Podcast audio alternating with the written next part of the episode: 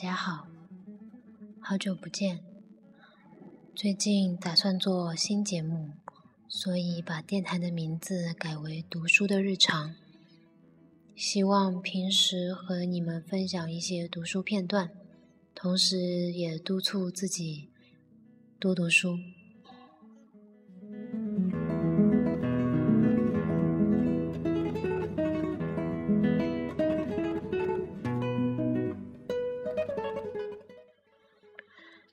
今天和大家分享的是来自木心的《温莎墓园日记》里面的一篇短篇小说，名字叫做《一车十八人》。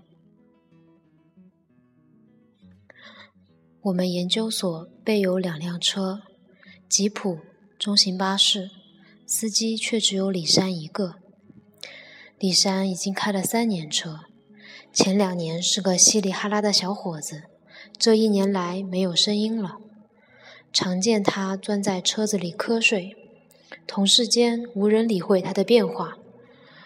我向他学过开车，不由得从旁略微打听，知是婚后家庭不和谐。这是老戏，恋爱而成夫妻，实际生活使人的本性暴露无遗。两块毛石头摩擦到棱角全消，然后平平庸庸过日子。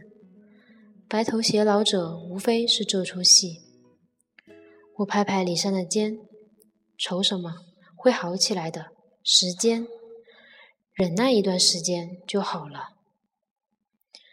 他朝我看了一眼，眼光很暧昧，似乎是感激我的同情，似乎是认为我的话文不对题。我渐渐发现，《红楼梦》之所以伟大，除了已为人评说的多种价值之外，还有一层妙地，那就是，凡有一二百人日常相处的团体，里面就有《红楼梦》式的结构。我们这个小研究所，成员一百有余，两百不足，表面上平安昌盛。骨子里分崩离析，不是冤家不聚头，人人眼中有一大把钉。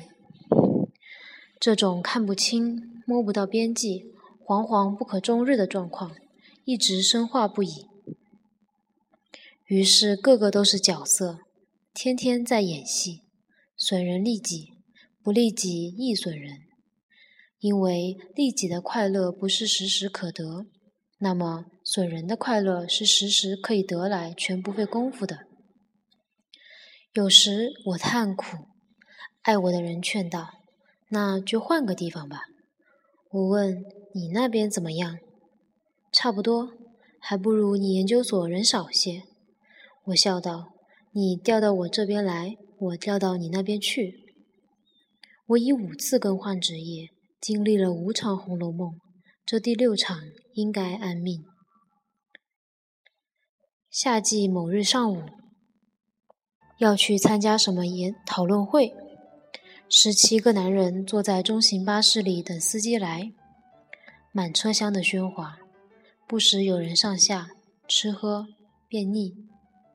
半小时过去，个人的私事私话似乎完了，一致转向当务之急。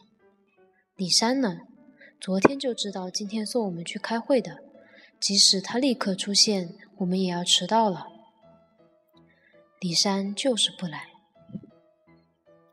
我会开车，但没有驾驶执照，何况这是一段山路，何况我已五次经历《红楼梦》，才不愿自告奋勇冲交大呢。李山还是不来。三三两两下车，找所长病假，副所长出差，回办公室冲茶抽烟，只当没有讨论会这回事。李山来了，大伙儿弃烟丢茶，纷然登车，七嘴八舌骂得车厢要炸了似的。十七个等你一个，又不是所长，车夫神气什么？也学会了作威作福。瞧他走来时慢吞吞的那副德行。倒像是我们活该，李山，你知不知道你是吃什么的？我们给车钱加小费，李珊，你说一声，每人多少？你罢工怎么不坚持下去？今天不要上班嘛？坚持两星期就有名堂了。记错啦，当时新婚之夜啦，早晨怎舍得下床？好容易才搏开来的。半夜里，老婆生了个娃娃，难产。李珊，你是等孩子出了娘胎才赶来的吧？我看是老婆跟人跑了。快开车，两百码，大伙儿帮你活活逮住这婆娘，逮双的。李山一声不响。自从我向他学开车以来，习惯坐在他旁边的位子上。那些油嘴滑舌的家伙净说个没完。我喊道：“个人有个人的事儿，难得迟到一回，嚷嚷什么？好意思？难得，真是难得的人才呢！谁叫我们自己不会开车，会开的又不帮李山的忙，倒来做好人了，竟然把我骂了进去。”这些人拿此题目来解车途的寂寞，也因为平时都曾有求于李山，搬家、运货、婚事丧事、假日游览，私底下都请李山悄悄地动用车辆。一年前，这个稀里哈啦的小伙子肯冒风险出奇兵，为民造福。近年来，他概不理睬，大家忘了前恩，记了心愿，今日里趁机挖苦一番。反正今后李山也不会再有利可用，李山是个废物，只剩抛掷取乐的价值。话说回来，不但脸蛋漂亮，身材也够味儿。李山眼力不小，福分不小，该叫你老婆等在半路，我这么拦腰一把，不就抱上车来了吗？夏天衣裳少，欣赏欣赏蜜月旅行。结婚一年了，老夫老妻蜜什么月？我是说我呢。他老婆跟我蜜月旅行，老公开车分内之事，轰车大笑。女人啊女人，女人就是车，男人就是司机。我看李山只会驾驶铁皮的车，驾驶不了肉皮的车，早就给敲了玻璃，开了车门了。轰车大笑。十六个男子汉像在讨论会中轮流发言，人人都要卖弄一番妒才口才。我测试李山，他脸色平静，含量气度真是够的。闭上你们的嘴好不好？不准与司机谈话，说说你们自家的吧。都是圣母娘娘贞洁牌坊，李家有事没事，关你们什么事？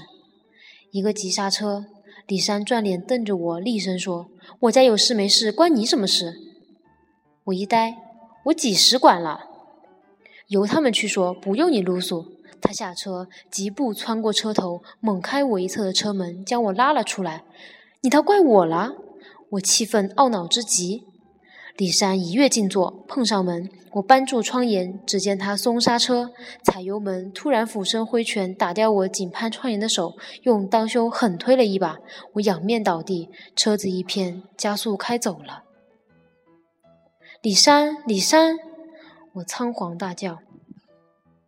巴士如脱弦之箭，眼睁睁看他冲出马路，凌空做抛物线坠下深谷，一阵巨响，鸟雀纷飞。我吓昏了，我也明白了，心里一片空，只觉得路面的阳光亮得刺眼。好久好久，才听到鸟雀之机，风吹树叶。踉跄走到悬崖之边，重走密密的深谷，没有车影人影，什么也没有。不能说那十六个男人咎由自取，我要了解那天李山迟来上班的原因。能听到的是，他妻子做了对不起李山的事，不是一桩一件，而是许许多多，谁也说不明，说不尽。只有李山自己清楚。